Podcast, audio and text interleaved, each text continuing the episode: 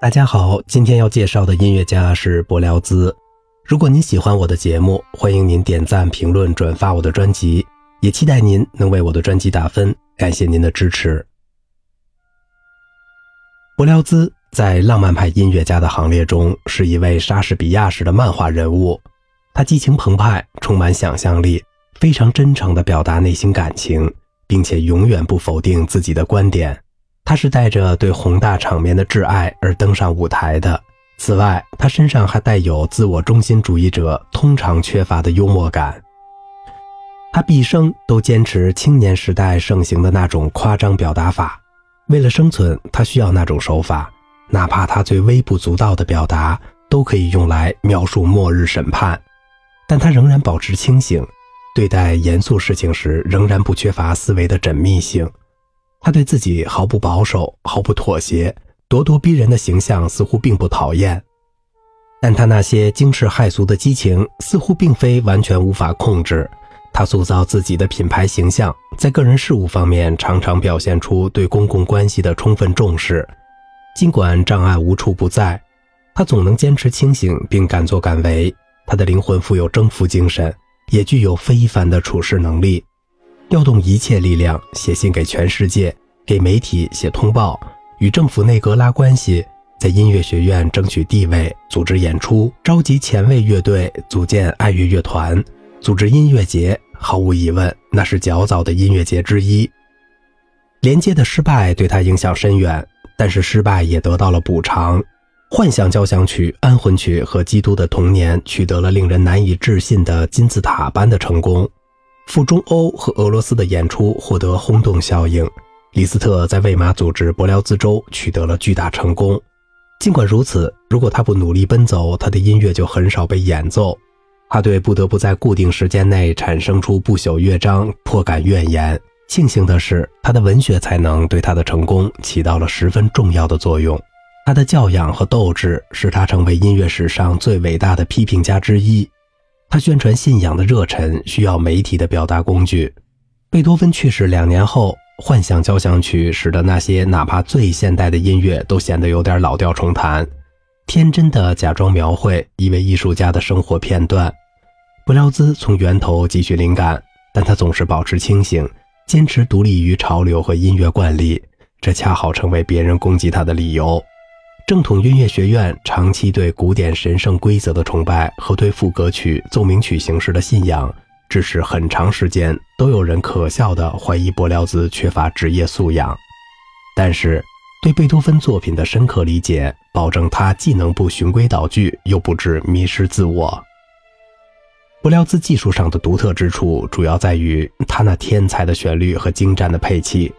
他的辅调音乐写法虽然十分朴素，却仍然精致。例如交响曲《罗密欧和朱丽叶》、浮士德的《责罚》和《基督的童年》，他创作出一种崭新的法国旋律形式。这不仅表现在被他冠以“旋律”的乐曲中，这一说法似乎是他的发明，而且表现在那些美妙的乐段中，比如《罗密欧和朱丽叶》中的爱情场面。比阿特里斯与贝内迪克特中的安静而祥和的夜晚唱段，特洛伊人在迦太基中的七重奏，以及浮士德的责罚中图勒国王之歌。另一方面，他的交响乐天才，他对乐器的节奏和旋律可能性的深刻理解，都使柏辽兹成为现代交响乐的创始人，成为19世纪末法国、德国和俄罗斯所有伟大交响乐作曲家顶礼膜拜的对象。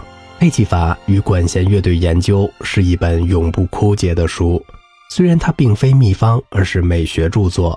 最后，通过使用与某个象征实质相关的特征主题或固定乐思，他宣告了瓦格纳的主导动机。埃克托尔·伯辽兹，1803年12月11日出生于拉克特圣安德烈伊泽尔，1869年3月8日卒于巴黎。他在格罗诺布念完中学，并自学音乐。他的父亲是一个富有博爱精神的自由医生。1821年，他遵从父亲的心愿，就读在巴黎医学院。但这个不太用功的学生对歌剧比对解剖更感兴趣。一八二五年，他成功的把一百五十多位演奏者聚集在圣罗可教堂，并演奏他谱写的庄严弥撒曲。一八二六年，他不顾家庭的反对，在巴黎音乐学院注册，师从勒叙尔和雷哈。一八二七年，他对扮演奥菲利的哈里特·史密森一见钟情，并在一八三三年与这位爱尔兰女演员结为夫妻。他们生有一子，取名路易。在一八三零年光荣三日爆发的当晚，他荣获罗马大奖，此前三次均落选。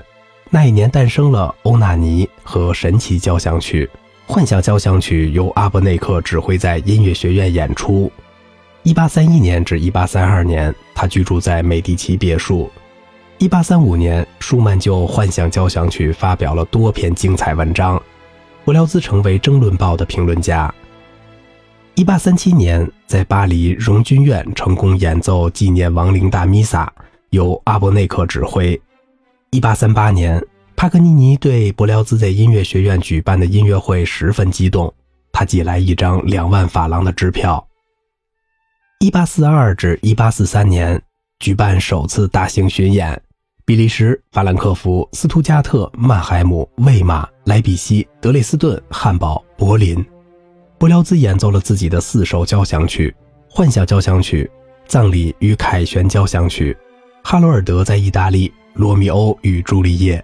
他在莱比锡受到了门德尔松的接待。一八四四年，在李斯特的协助下，他在意大利举办了大型音乐会。李斯特演奏了一首出自《唐璜的幻想曲》和一首《幻想交响曲》舞会乐段的改编曲。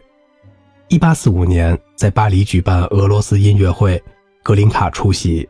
1845至1846年，到马赛、里昂、波恩、维也纳、布拉格、布达佩斯、布勒斯劳等地举办音乐会，还与哈里特分居，后者留在布朗什大街43号，他则搬出去与平庸的歌唱家玛丽雷西奥住在一起。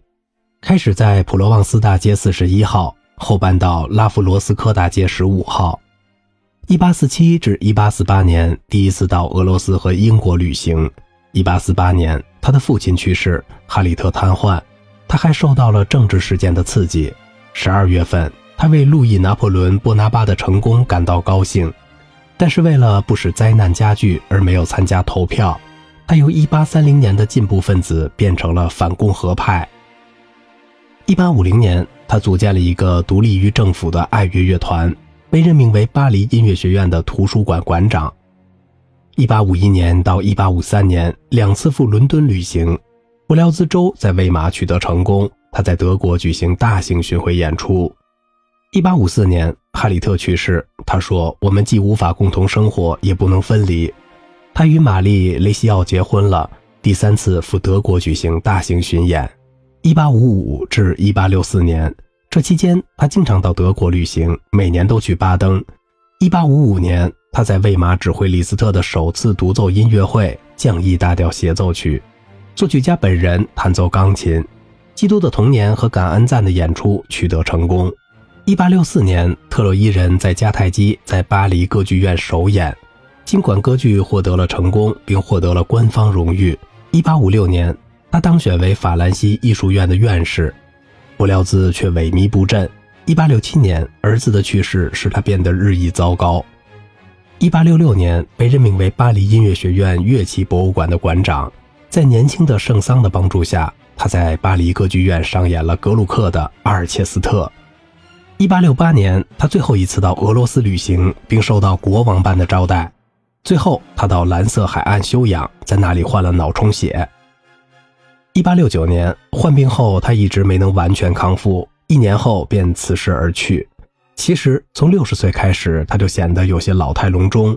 三月十一日，在三一教堂举行的葬礼结束后，拉灵车的马匹在去往蒙马特公墓的路上脱缰，他最后长眠在两位妻子的身边。